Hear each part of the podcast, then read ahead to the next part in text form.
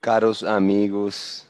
Bem, tomara que agora se todo mundo consiga me ouvir, né, o streaming, a gente teve alguns problemas técnicos, problemas técnicos que, claro, acontecem eventualmente. Eu espero que saibam e que a gente está preocupado com isso, que aceitem as desculpas, não depende da gente. É, bem, novamente estou aqui. Eu cumprimentei vocês antes, mas eu gostaria é, fazer isso de novo, porque a gente teve problemas de conexão, então vou repetir esse meu cumprimento para todos. É uma alegria, uma alegria estar aqui junto com vocês nessa primeira atividade do ano de 2022. São 10 e 20 aqui em Israel, 15 de janeiro de 2022, e vamos tratar um tema fascinante, um tema que muitas pessoas pediram e hoje vamos fazer essa live completamente gratuita, ao vivo, direto de Israel e para o mundo todo.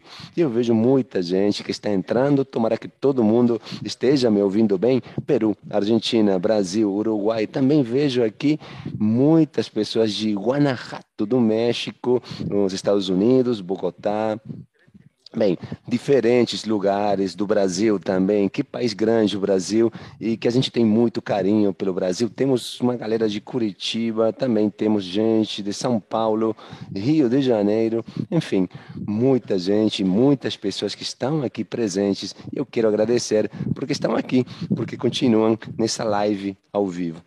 Bem, o tema de hoje é fascinante: a Guerra dos Seis Dias, uma análise histórica.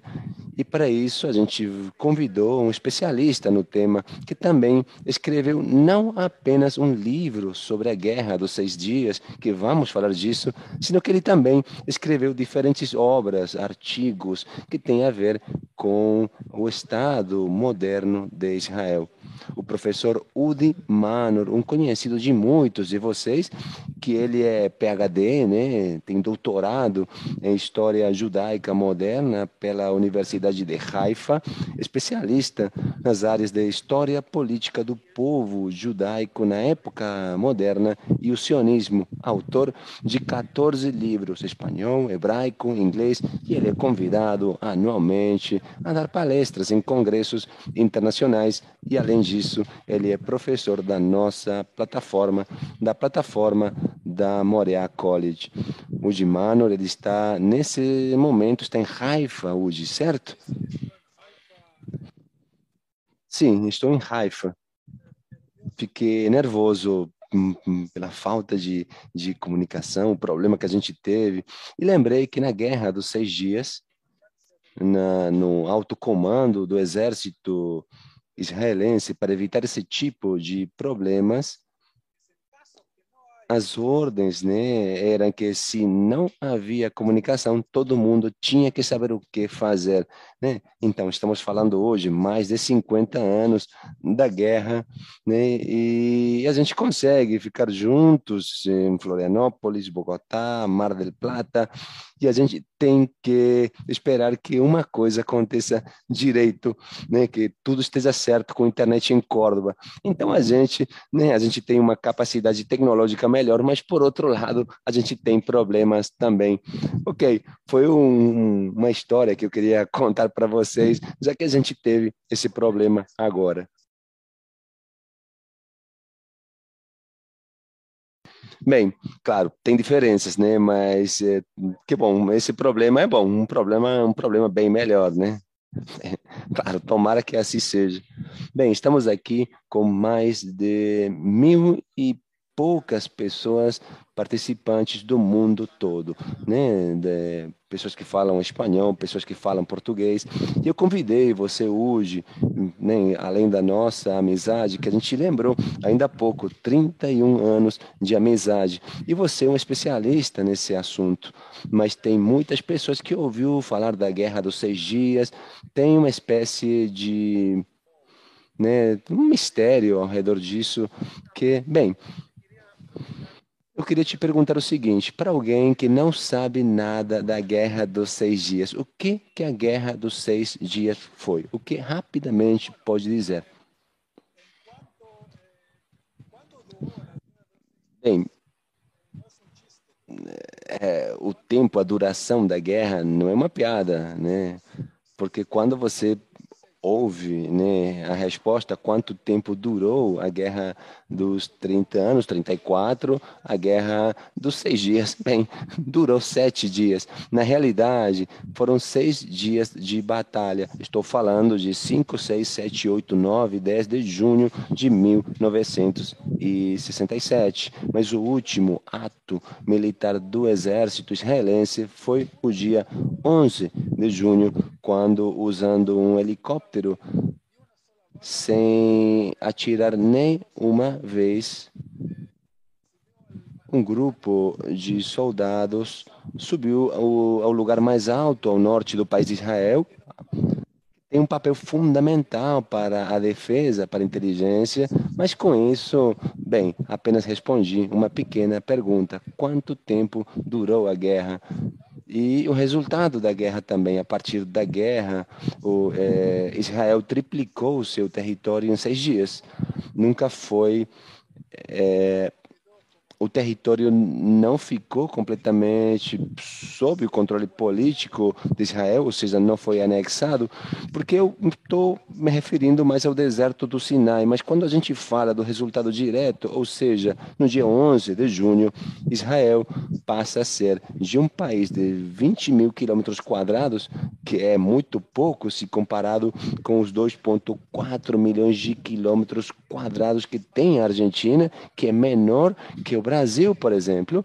Né? Então, dentro nesses seis dias, esses 20 mil quilômetros quadrados passaram a ser 80 mil quilômetros quadrados, quatro vezes maior. Ou seja, esse é um dos resultados quando a gente fala de território. Mas quando pensamos em perdas, né, em, em, em fatalidades. Né? Estamos pensando em 750 soldados israelenses que perderam a vida e milhares, não tem um número certo oficial das baixas do lado árabe.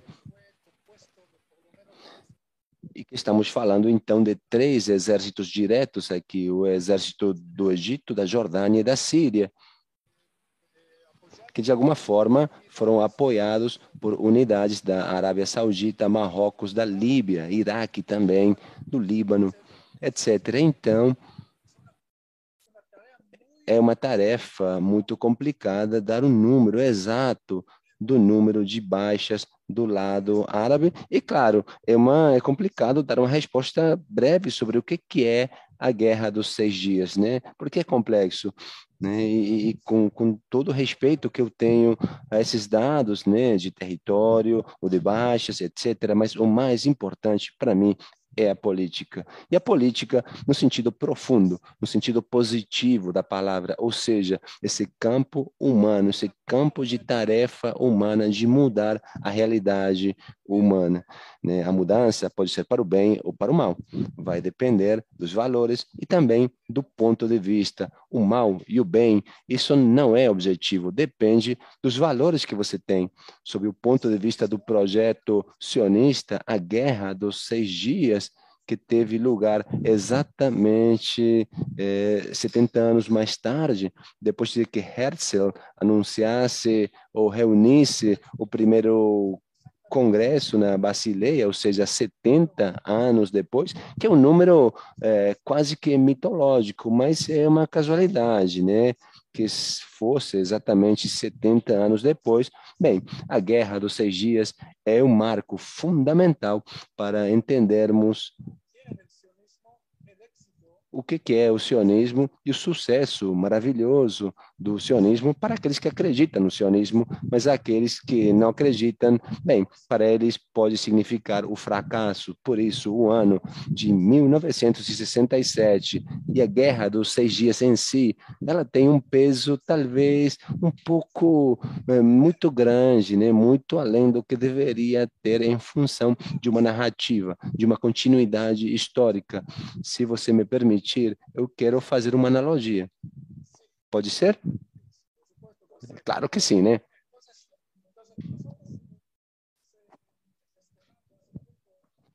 A gente comemorou o Ano Novo. E quando eu estive na Argentina, me chamou a atenção, né, a frase ano novo, vida nova. Eu achei diferente. OK, não é uma vida nova. Isso é lindo, é bonito comemorar a mudança do ano. A gente poderia também dar outro exemplo, o aniversário de cada um. Ok, eu fiz aniversário hoje, mas outro exemplo, casamento. De repente eu caso, ou de repente, né, poderia dar outro exemplo. De repente eu tenho um filho ou um neto, no meu caso, né? Então esse é uma grande mas quando você analisa a sua vida de uma forma mais racional, ele entende que, de fato, né, eh, esses marcos, o neto, o aniversário, o ano novo, marcos importantes e que temos que comemorar, claro, né? A gente precisa né, fazer tudo necessário para comemorar, mas por outro lado, a vida continua. Então, voltando ao nosso tema, a Guerra dos Seis Dias, por um lado, ok, merece seu lugar preponderante dentro da história do Estado de Israel e da região e talvez na história do mundo, né? Até aí. Porque, ok, houve a Guerra Fria, a crise do petróleo, etc. Por outro lado, né, eu acho que, insisto nisso, e isso foi escrito no meu livro sobre esse assunto, é que esse marco, 1967, tem que ser bem compreendido. Para ele ser bem compreendido, tem que ter uma continuidade histórica que começa pelo menos em 1957 ou 1897, se você quiser, e termina pelo menos em 1977. E como você disse há 10 minutos, antes de começarmos essa grande resposta, até hoje tem repercussão a Guerra dos Seis Dias. Em síntese, temos que analisar essa guerra sob o ponto de vista eh, histórico e colocá-lo dentro de um contexto para compreender quais foram seus resultados. Senão, estaremos apenas falando de histórias, né? E, e bem, aquilo não é suficiente para compreender um acontecimento tão importante. Hoje, claro, você disse, né? Gostei, eu concordo, né? Quando você fala de marco, marco para um lado, um marco para o outro. Ou seja, você divide as águas a partir dele. E muitas pessoas se perguntam, primeiro, quem iniciou a guerra? Quem atirou primeiro? E por outro lado, Israel tinha a intenção premeditada de conquistar, de triplicar seu território? Tinha um plano para isso? Bem, começamos pela segunda pergunta. A resposta simples é não. Israel, né? E temos que compreender isso. Israel, como qualquer outro país no mundo, talvez a maioria dos países no mundo, porque o que eu vou falar agora eu acho que não tem a ver com a Coreia do Norte, o regime é, atual do Irã, ou na Turquia é, de hoje, ou na Rússia, talvez. Mas a maioria dos países no mundo, Argentina, Finlândia, Irlanda, Israel também. Bem, é, se trata de quê? É um grupo de pessoas que decidem criar uma estrutura que se chama Estado para resolver alguns problemas.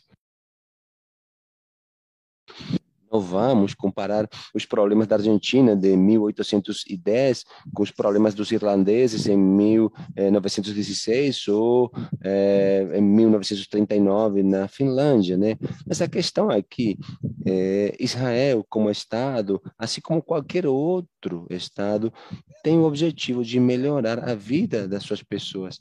Então, a guerra é uma ideia que, que vai é, em sentido oposto de tentar uma vida melhor para seus habitantes. Portanto, não é, havia a intenção premeditada, né? Palavra linda, difícil para eu pronunciar em espanhol, né? É, preciso fazer um curso de espanhol, então. Né? Essa palavra é complicada, né? Premeditada.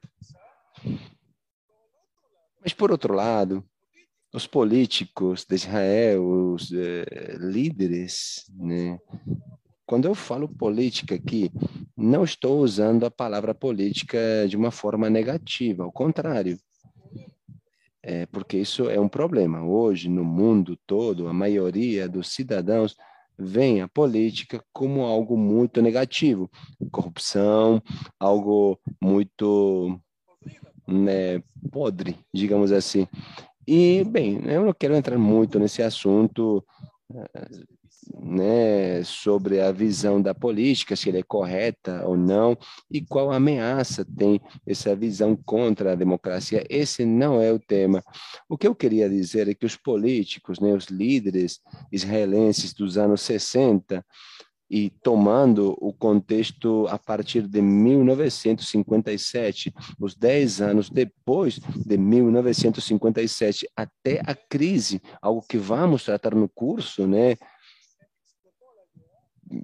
Uma crise que fez que eh, essa guerra começasse, né? Uma guerra que começa em 15 de maio de 67, quando o exército do Egito invade o deserto do Sinai que era a, a partir de, desde 57 era controlado por soldados da ONU, 4 mil soldados. Mas o que aconteceu?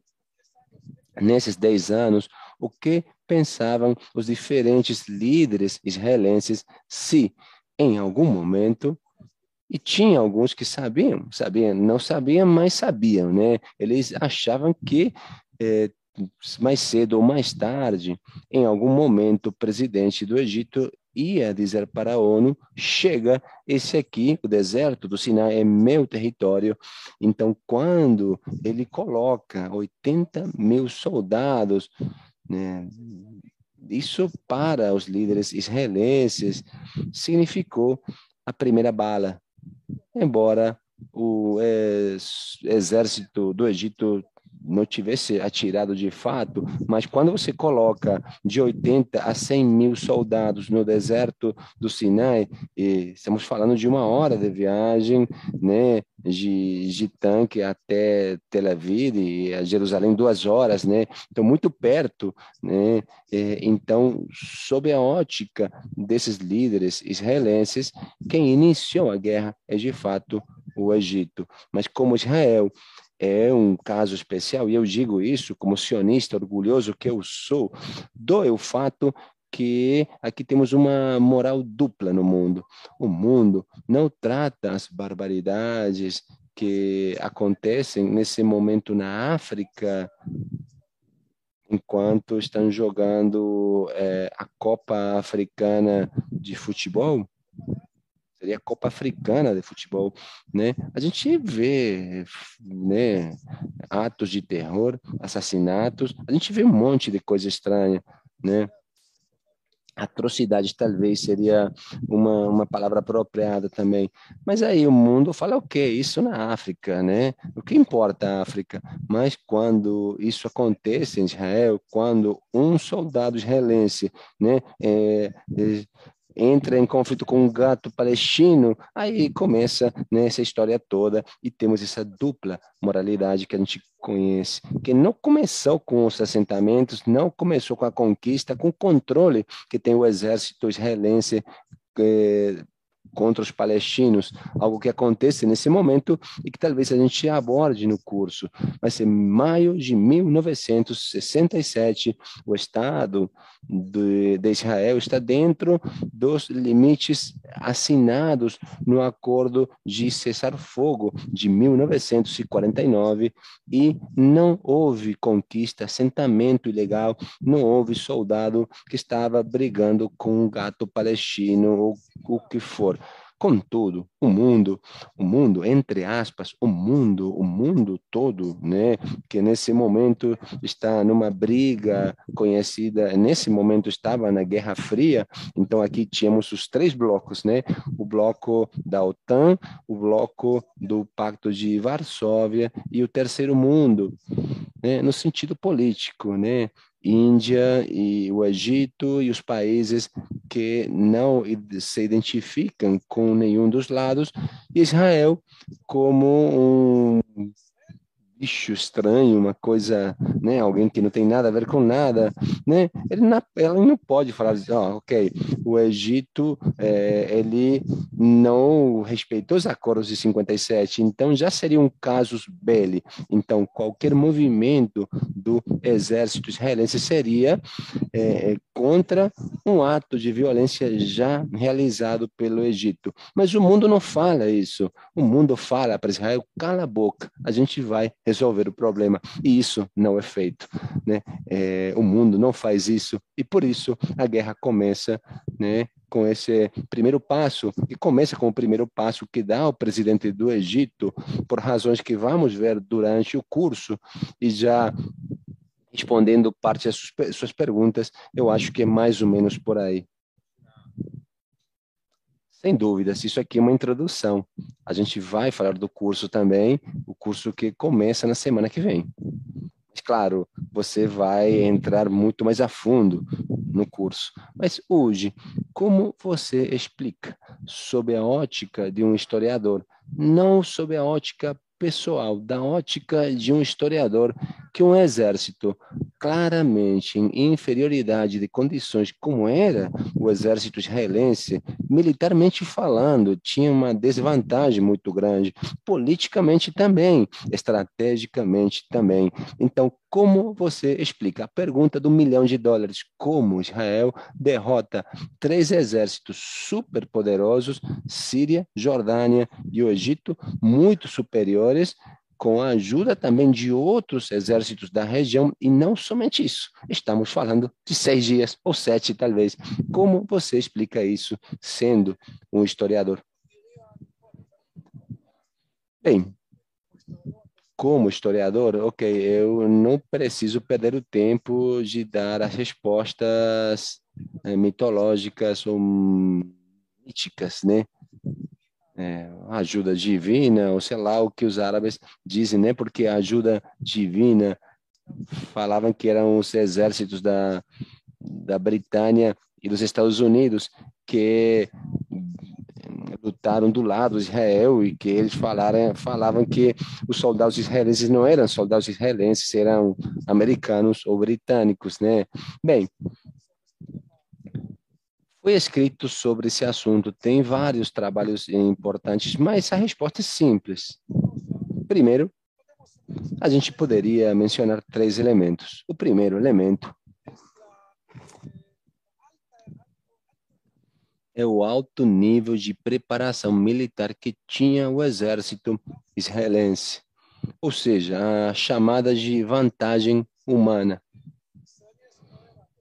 Os tanques eh, israelenses não eram melhores do que os russos, em alguns casos eram piores. Os aviões da Força Aérea Israelense eram ok, depende um pouco, eram melhores ou piores, depende, tínhamos o Mirage 3, né, que também lutava contra o MiG-21. Bem, essa é uma questão de máquina, digamos assim, mas sob o ponto de vista de equipamento, não existia nenhuma vantagem do exército israelense. A única vantagem era a preparação do soldado, e isso tem a ver dizem os especialistas, com a democracia. O soldado israelense está comprometido a lutar e perder a sua vida porque se identifica com o grande projeto sionista, com o grande projeto de armar um Estado judaico livre, onde as pessoas possam ir à praia, né, com, possam brincar com seus netos,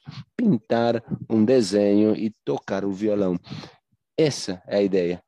Né? Às vezes me perguntam, e o que é o sionismo? Né? O sionismo, a gente poderia resumir nas famosas palavras do hino nacional de Israel.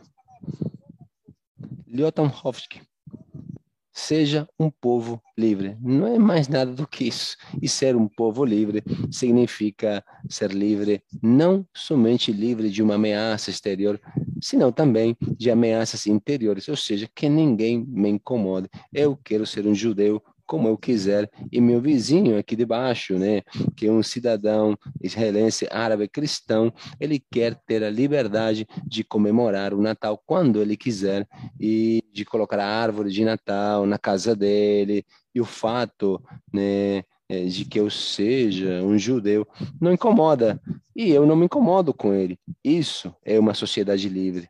Isso é um projeto sionista. Mas quem era esse soldado israelense? Meu pai foi soldado israelense em 67. Era um rapaz, né? Eu acho que ele tinha 35 anos, acho três filhos tinha. Eu fui o segundo é, filho do meu pai. E ele trabalhava com laranjas. Essa era a profissão dele. De repente, no dia 15 de maio, teve que ser é, incorporado ao exército, né? porque tinha que defender seus filhos, seus filhos e as laranjas, e sua esposa, e os vizinhos. E aí, isso, né? Isso é o que mostra como é o exército de Israel. 200 mil cidadãos que, de repente, eles viram né, soldados que têm uma identificação tão forte com a causa, têm uma decisão tão forte, o comprometimento tão grande, que eles estão dispostos a morrer e matar. E disso se trata o exército. O segundo elemento que entra aqui é a compreensão da alta hierarquia do exército israelense, porque Israel não permite brigar essa guerra dentro do território israelense. É, ele precisa empurrar as linhas de batalha para dentro do território árabe. Isso porque o tamanho do país, a forma né, aqueles que estão me ouvindo e não conhecem a estrutura do Estado de Israel, Israel é menor que o Chile, né, mas é mais ou menos com o Chile. Eu acho que Israel entra no Chile, cabe no Chile umas 80 vezes, mas estamos falando algo fino, né? O lugar mais largo na geografia de Israel tem 100 quilômetros, o lugar mais largo do país, na média, né? Nós estamos falando, não temos mais de 30 ou 40 quilômetros de largura, né? E de extensão, assim, eh, de altura, são 500 quilômetros. Então, sob ponto de vista da defesa, é impossível querer lutar lá dentro. Então, a conclusão, se a gente tomar a metáfora do basquete, porque alguns especialistas do basquete falam que a melhor defesa é o ataque. Quando um time está atacando, ele, claro, né, futebol acho que é igual, né? O tic-tac. Se você tem a bola e você leva o seu, é, o outro time para, para o seu lado, né, da né, do campo, né, você inclina, você leva, né, é, leva a bola para lá, inclina o campo, né. Lembro do Araújo, né, que eu ouvia disso, né, quando eu assistia é, os jogos da Argentina, né, e a gente tinha esse debate, né. Então essa, essa foi a estratégia do exército de Israel. E, ok, o terceiro ponto aqui. 11 anos, desde, desde 56 a 67, a Força Aérea de Israel, o IFF, o é, IFAI, né, as Forças Aéreas Israelenses, naquele momento eram 200 aviões, menos de 200 aviões, alguns deles da escola de aviação do exército, mas eram aviões pequenos, eram aviões com uma velocidade de 700 km por hora. Estamos falando dos aviões de fuga, né?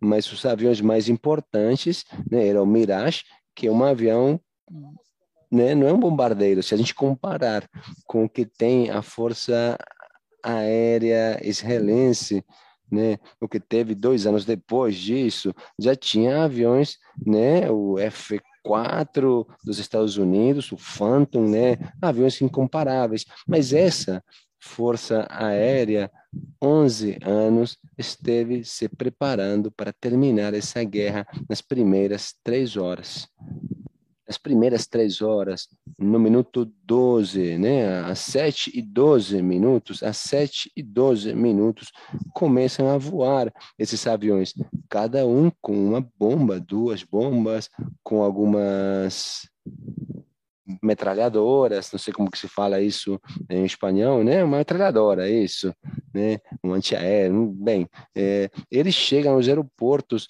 do Egito, da Força Aérea do Egito, chegam cedo pela manhã, um pouco antes das oito da manhã, vão muito baixo para evitar ser detectado por um radar e em três horas eliminam toda a força aérea do Egito e com isso permitem que se realize o segundo elemento que mencionei, ou seja, empurrar a batalha para dentro do território do Egito. E assim, e voltando ao ponto número um, né, também em função do comprometimento do soldado. Meu pai, comprometimento com a laranja, o soldado das laranjas, né? Aí vemos o resultado, que não é um milagre, isso é principalmente o resultado né, de um comprometimento, preparação, treinamento, inteligência e, claro, né, é um pouco de sorte também tem que ter um pouco de sorte nisso, porque tudo funcionou muito, muito bem né, é, naquela época. Bem, poderíamos falar horas de estratégia militar, né? Táticas de engano que teve também, né? Eles queriam fazer acreditar que a força aérea era muito grande e eram apenas truques, truques quase que de ilusionistas. Mas eu queria te perguntar agora, quais consequências vemos hoje da Guerra dos Seis Dias? Por que é tão importante falar isso é, a partir do ponto de vista político, sociológico? Por que essa guerra é uma guerra tão importante, né, que mudou tudo? Bem, Israel ficou com os territórios ocupados ou liberados, né? Estou falando principalmente da Cisjordânia. O deserto do Sinai, ele foi devolvido. Não sei como se fala em espanhol isso direito, direto, né? Como que o verbo se conjuga em espanhol, mas é devolvido, né? Isso o deserto foi devolvido né, aos egípcios é, no ano 79. Nesse ano, Israel e o Egito assinaram a paz, e aí você se pergunta qual foi a importância da guerra. Bem, nesse caso, podemos dizer que sim, a guerra dos seis dias, ela não permitiria esse acordo de paz, mas a gente precisaria né, mas um marco que seria a Guerra de 73, a Guerra de Yom Kippur, né? Então, no caso do Golan, né, estou falando agora da frente do norte, porque nessa guerra tivemos três frentes. Tivemos a frente do sul contra o Egito, no centro contra a Jordânia e tivemos no norte contra a Síria. Então estou pulando, né, a Cisjordânia para voltar nesse assunto que é o assunto mais importante que fica pendente, né? Mas com a Síria é tudo o oposto. Israel conquistou ou como eu disse antes, né, libertou, ou liberou né, um território que era parte do patrimônio é, judeu de 2.500 anos, né, o Golã, e assim eu lembro Donald Trump, né, há dois anos que ele reconheceu o, essa, esse, é, o Golã anexado, Israel, e assim finaliza é, o assunto sob o ponto de vista de Israel. E já que a Síria não é um país que funcione, né, isso é uma forma limitada de dizer o que a gente tem que dizer sobre as barbaridades que fez e continua a fazer o presidente dessa nação contra seus próprios cidadãos, matando pelo menos 700 mil e milhões que fugiram das suas casas, muitos para a Europa, Turquia e qualquer outro lugar do mundo. Então, aí temos então os dois grandes frentes, a Síria e o Egito. E no meio, a gente tem a Cisjordânia, que, segundo a lei internacional, é um território em disputa. Sob o ponto de vista político, temos o tema dos palestinos. Os palestinos, os seus líderes, a sua liderança, a OLP, que foi criada em 1964, três dias antes da Guerra dos Seis Dias, mas em 1968, um ano depois da guerra, começou a ter mais reconhecimento, mais poder internacional, tanto assim que Yasser Arafat foi convidado à Assembleia Geral da ONU em novembro de 1974. Ele deu um discurso com a pistola dele na cintura e ele eh, vendeu o discurso, a narrativa palestina, segundo a qual os judeus tinham conquistado a Palestina, que tinha um povo palestino milenar, que os judeus não tinham nada a ver com esse território, e assim podemos compreender porque, por um lado, temos né, a definição, né, falando de territórios em disputa,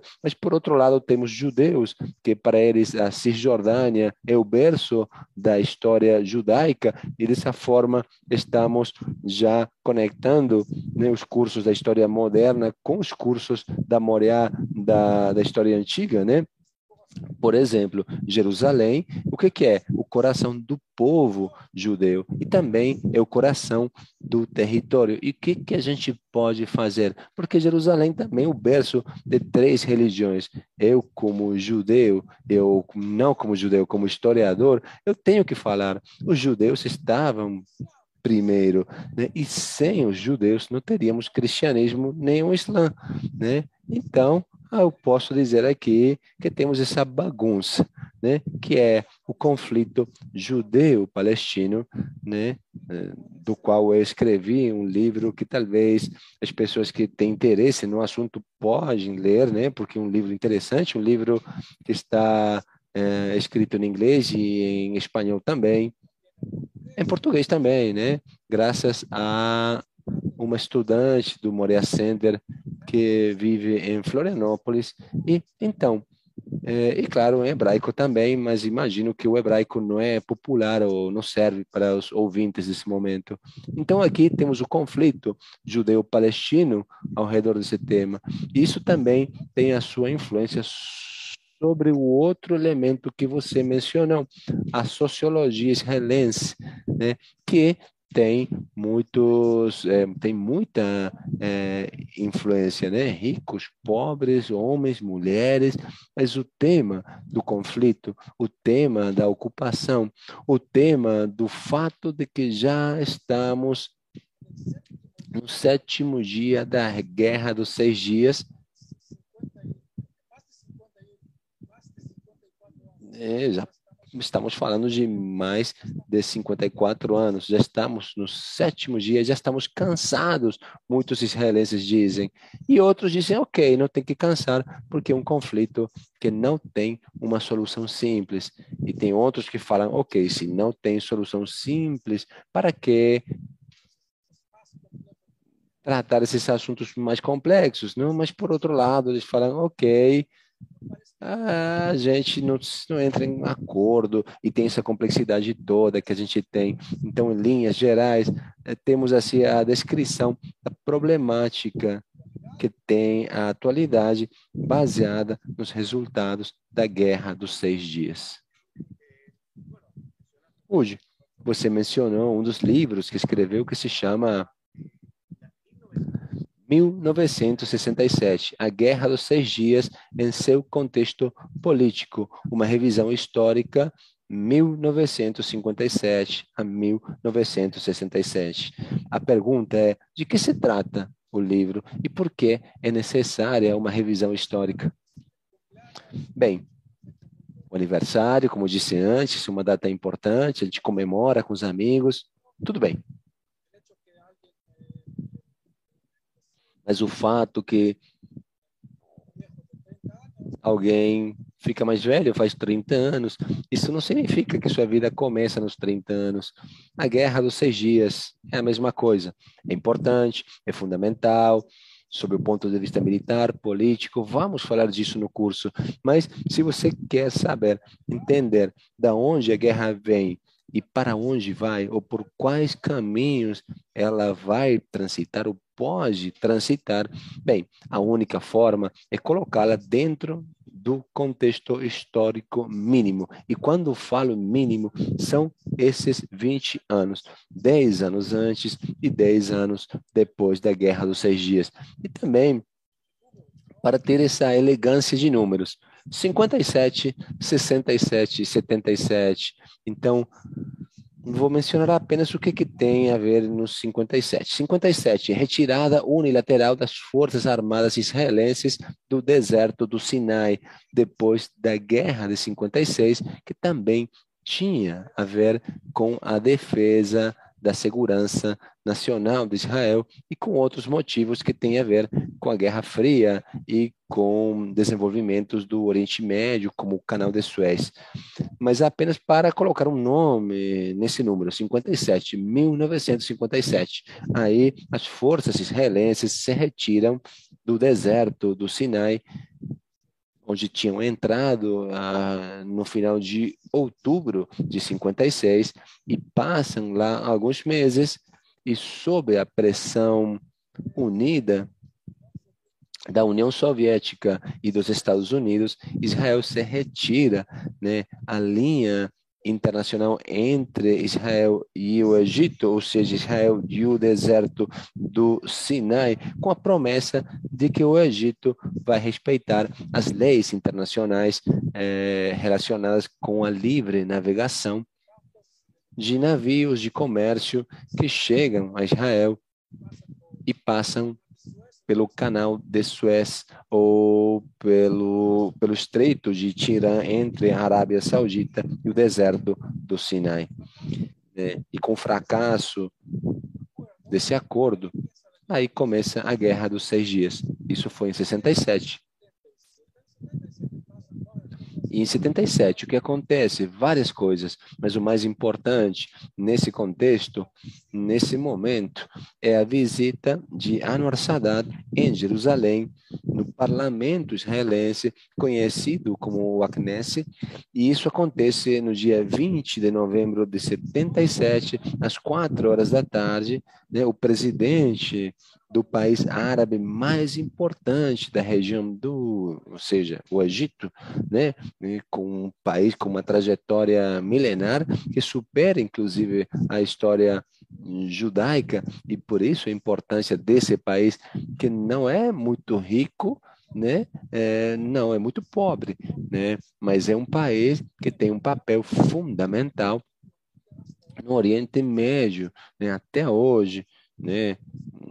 67, claro, 77, claro também, e de repente temos o presidente da república mais importante da região de pé no parlamento do Estado judeu, declarando que Israel é parte da região e que devemos ter a paz com Israel e melhorar a vida dos judeus e dos árabes onde for. E que para isso tinha que ser assinada a paz, terminar a guerra, e ele falava o seguinte: no more war no more bloodshed. Vocês acho que vocês entendem essas palavras divinas. E o fato de que o presidente Saddam fosse assassinado por fundamentalistas muçulmanos no dia 6 de outubro de 81, precisamente no oitavo aniversário da bem-sucedida guerra de outubro de 73, isso mostra a problemática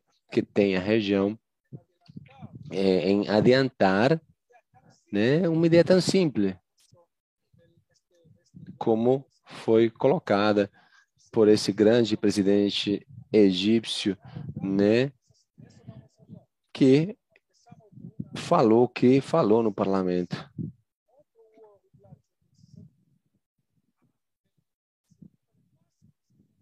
Então, falamos de uma guerra em 57, outra guerra em 67 e a iniciativa de paz em 77. E vamos tratar disso de muito mais, né? E muito mais porque eu gosto de, de, de melhorar o argumento, a narrativa da história, porque assim tem que ser, eu acredito. Bem, você já tocou, Udi, além do livro, ou do curso, o curso que começa no próximo sábado, no dia 22 de janeiro, um curso de oito aulas com certificado da Universidade Magister da Costa Rica. Bem, você menciona um pouco do curso, mas mais o que você pode falar do curso? Um curso que começa no próximo sábado e vai durar dois meses. Bem, eu vou colocar todos esses pontos, né, de uma forma muito clara. Vou falar muito deles, né? Vamos falar, por exemplo, das ideias do exército israelense, líderes que falavam que tinham que aproveitar a oportunidade, né, de ter mais território, né, depois da guerra dos seis dias, né, oportunidade de iniciar um processo de paz, ou pelo menos um processo que vai criar condições para um futuro de paz. E, por outro lado, né, dirigentes israelenses que falavam que não, temos que seguir né, suspeitando dos árabes, porque eles nunca vão aprender a lição. Por outro lado, no mundo árabe, eu falei há pouco tempo, né? É, o grande presidente é, Sadat, né, discípulo do maior ainda em termos de popularidade no mundo árabe, e de Abdul Nasser, estamos falando de Abdul Nasser, que tinha uma política oposta do seu aluno ou do seu discípulo. Ou melhor, né, o aluno vem depois do mestre. Né? Então, apesar de que Sadat era discípulo de Nasser, enquanto a manter a grandeza do Egito, a conclusão de Abel Nasser foi que para aumentar o lugar do Egito no mundo árabe tinha que se lutar contra Israel. E então a conclusão né, de El Sadat foi exatamente o oposto. Para que Egito fosse maior o que tinha que ser feito era a paz com Israel. E por isso para explicar isso que é complexo a gente precisa mais tempo, né? Serão 12 horas de aula e sabemos que o tempo voa então, vamos tocar assuntos como, por exemplo, a questão da água. O que tem a ver a água, o projeto do aqueduto nacional israelense com a Guerra dos Seis Dias? O que tem a ver a luta interna dentro da, dos líderes israelenses com o fracasso da inteligência israelense né, o fracasso de evitar a guerra em outubro de 73. E o que tem a ver a mudança na Casa Branca nos Estados Unidos em 77, quando entra o famoso Jimmy Carter com a decisão né, de vir a, de, de El Sadat de vir para Jerusalém. E o que aconteceu de 74, porque é, depois da guerra de 73 entre Israel e Egito, e como um acordo de setembro de 75, muito esquecido, né? inclusive entre os israelenses, temos que ver isso tudo. E tem a ver com essa tendência, essa inclinação humana de de decorar grandes datas e grandes eventos. De repente, temos um fato né, um marco, um pequeno marco, como de setembro de 75, que é um acordo um acordo que não é permanente, é temporário, né? Interino. É um acordo interino. Bem, aprendi duas palavras em espanhol hoje. Bem, esse acordo de 75, interino de setembro de 75, é imprescindível para compreender o pacto de paz entre Israel e Egito de 79. Bem, isso tudo né, precisa ser entendido e para explicar isso tudo temos que ter tempo e eu prometo fazer um grande esforço usando PowerPoints, né, que o centro, o Morea Center me ajudou a montar, porque eu tenho dificuldades de fazer isso. Então, eu prometo fazer tudo o possível, fazer um grande esforço para explicar tudo isso de uma forma que seja, primeiro, cronológica, para, e, para poder falar de política e falar de política direito e também falar de, do lado militar e poder falar direito do lado militar, né, do aspecto militar. A ideia é ajudar é, as pessoas que gostam desse assunto, que compreendam esse capítulo tão importante da história e de repente agregar algo, né? Algo que eu acho pode ser muito interessante. Lamentavelmente, tem episódios na história que são importantes, né, e não tão interessantes, mas nesse caso são importantes e muito interessantes. Eu acho que até fascinantes. Um tema que eu adoro, que me fascina, estou trabalhando nele há mais de 15 anos. É, a gente que mora aqui em Israel, a gente topa é, todos os dias com as consequências das guerras dos seis dias. Então, sem dúvidas, além de, de, de ser um historiador, né, como habitante desse país, a sua experiência né, é, vai fazer que o curso seja realmente fascinante. O de hoje foi apenas uma degustação. A gente conversou por uma hora, mas dá para seguir conversando, meses, anos, e a gente sempre vai achar novas óticas, novos pontos de vista. Bem, hoje eu te agradeço muito. Nos vemos no próximo sábado. Aqueles que já são membros do, da, da Morea College, o curso está dentro da plataforma. Aqueles que quiserem se, quiserem se inscrever, né, matricular no curso, temos a novidade que né, diferente do passado, onde você tinha que se é, registrar, né, fazer uma assinatura em toda a plataforma, mas a novidade é que nessa oportunidade vocês vão ter a, a opção de se inscreverem de maneira individual, ou seja, não é necessário que você tenha assinatura tipo Netflix, sabe, né? Não precisa ter uma assinatura de todos os cursos, né? Os cursos né, que a gente dá na plataforma, você pode apenas se matricular, se inscrever nesse curso, nesse único curso. Eu sei que muitos não têm tempo, né, é, porque a gente, bem, nesses dias o tempo é difícil, a gente trabalha, estuda e não acha o tempo para estudar tanto assim. Mas, de repente, você fazer apenas esse curso, né, isso pode te permitir, né, aqueles que têm pouco tempo, aqueles que não têm recursos suficientes para investir na formação acadêmica, intelectual completa, assim, né? Porque é, porque nesse caso estamos falando de valores muito acessíveis, valores que vão permitir que muitas pessoas possam participar, descobrir e explorar com professores de renome internacional, como o caso de Uji, que escreveu muitos livros, né, anos de pesquisa toda essa temática. Então, dessa forma, você terá acesso ao curso, claro, a UD e também material, material de fonte muito confiável, com, com, porque foi um material escolhido por pessoas que têm experiência, material escrito por pessoas com experiência, e além disso, vão receber um certificado da Universidade Magister da Costa Rica. Quando você inicia esse curso que começa no próximo sábado, depois da oitava aula, você recebe o certificado que tem o apoio da Universidade Magister da Costa Rica, ou seja, é um certificado de nível internacional. São 16 horas acadêmicas, mas quando você participa do curso, recebe material bibliográfico, recebe fontes, também mapas é, e muito material que vai ajudar a se localizar tanto na geografia quanto na história.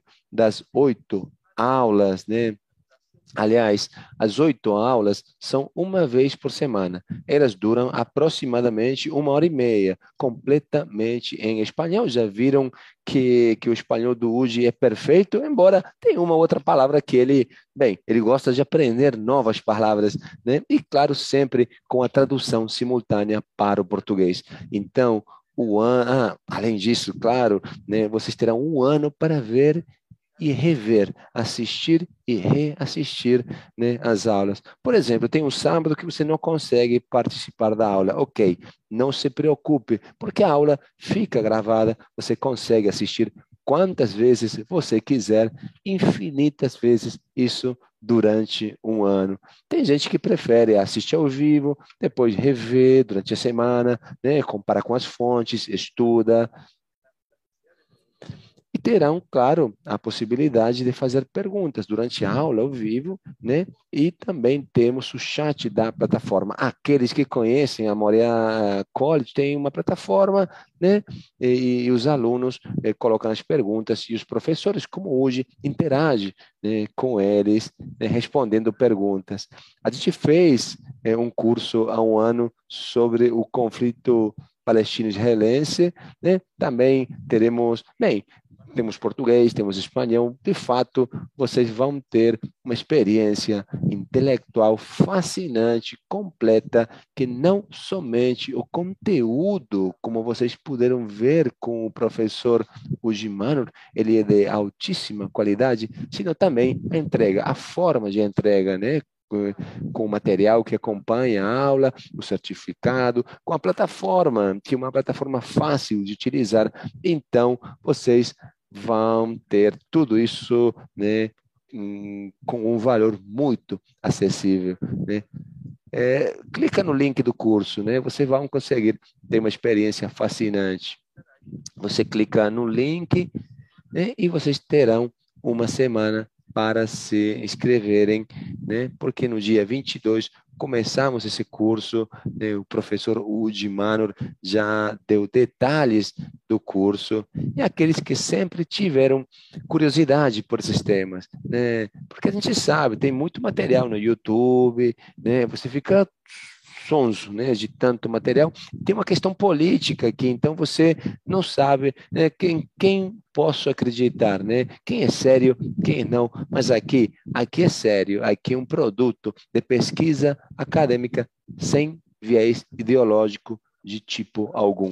Então, para mim, pessoalmente, e falo em nome do todo o time do Moreá International Center, vai ser uma honra contar com a sua presença. Imagino, Udi, que você né, também se soma a esse convite para que, porque hum, se, muito melhor se a gente tem muitas pessoas nesse curso. Obrigado, Udi, pelo seu tempo. Obrigado por compartilhar com a gente seu conhecimento. Eu que agradeço por você né, me convidar. Embora eu esqueço as palavras, né? De vez em quando eu não tenho a palavra perfeita para o que eu quero, mas para mim é uma honra estar aqui com vocês. Para mim também. E ok, amigos, se tiverem perguntas, estou aqui para respondê-las. Vou ficar aqui é, vendo a área de comentários em espanhol e português. Qualquer pergunta que vocês tenham, estou aqui à disposição de vocês. Lembro que tem o link de inscrição para o curso e se trata né, de um curso com um valor muito acessível, um valor muito razoável e realmente eu prometo uma grande experiência, será uma grande experiência intelectual e sei que tem muitos aqui que gostam desse assunto. Se tiverem perguntas, ok, espero alguns segundos, alguns minutos, mas ok, acho que ficou claro, né, no, no site do curso, né, e fico à disposição para qualquer pergunta que possa surgir. Aqueles que são membros da plataforma, ou seja, que têm a assinatura anual, a plataforma não tem que se inscrever. Claro, o curso está incluído dentro dessa assinatura anual. Você entra na plataforma, recebe, claro, o, o e-mail de, de aviso, né, para que te lembra, né, o lembrete né, da data, do horário. Bem, que bom, amigos. Vejo que não temos muitas perguntas.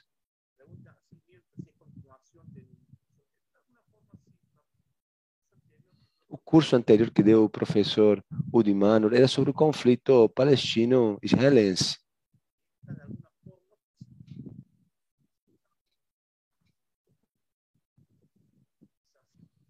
E esse seria um curso para aprofundar, né, é, num desses marcos, né, que foi de fato um divisor de águas na história. Né? Se trata de fazer um zoom nesse assunto. Vejo mais perguntas aqui, talvez. Bem, tem perguntas de conteúdo que lamentavelmente não posso responder agora, porque temos pouco tempo. Eu sei que na América do Sul está muito quente, eu vi nos comentários. É, temos aqui comentários sobre o acesso à plataforma, que é muito simples. Que bom, que bom. Fiquem tranquilos, não vão ter problemas. Se tiverem problemas técnicos, temos um suporte que estará muito feliz em poder ajudá-los, tanto em espanhol quanto em português. E os livros do professor também aparecem, também podem ser encontrados na plataforma. Claro que são muito recomendáveis esses livros. E a Graciela pergunta: como acessar? Bem, nos cursos individuais temos todos os cursos, né? Eh, não somente o curso do professor Udi Manor, aqueles que perguntam